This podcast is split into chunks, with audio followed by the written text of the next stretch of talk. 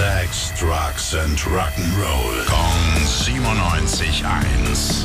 Rock News. Wie immer präsentiert von Tim. Schönen guten Morgen. Hi Basti, es geht heute um Stone Sour. Da hört man seit fünf Jahren eigentlich nichts mehr Neues, seit dem letzten ja. Tour. Ja, und Corey Taylor hat jetzt mal ein bisschen ausgepackt, was so der aktuelle Stand da ist. Er sagt, ähm, naja, also so richtig viel hat sich in den letzten Jahren nicht geändert und fällt dann aber wirklich vernichtendes Urteil.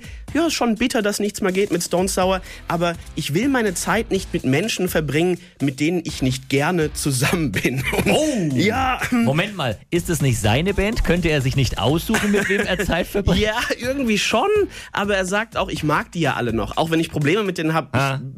Ich bin trotzdem Fan von ihnen. Wir haben viel zusammen gemacht und äh, will auch niemanden konkret beschuldigen. Er sagt, viele der Probleme können schon auch auf mich zurückgehen. Ne? Ist jetzt Okay. nicht so, dass er nur mit dem Finger rumzeigt und da alles von sich schiebt. Wird man sich denn wieder zusammenraufen? Also in der näheren Zukunft ziemlich unwahrscheinlich, aber er hat gesagt, sagt niemals nie und vielleicht gibt es irgendwie mal ein Wohltätigkeitsevent oder so. Dafür könnte er sich am ehesten vorstellen. Hm, es bleibt spannend. Danke dir.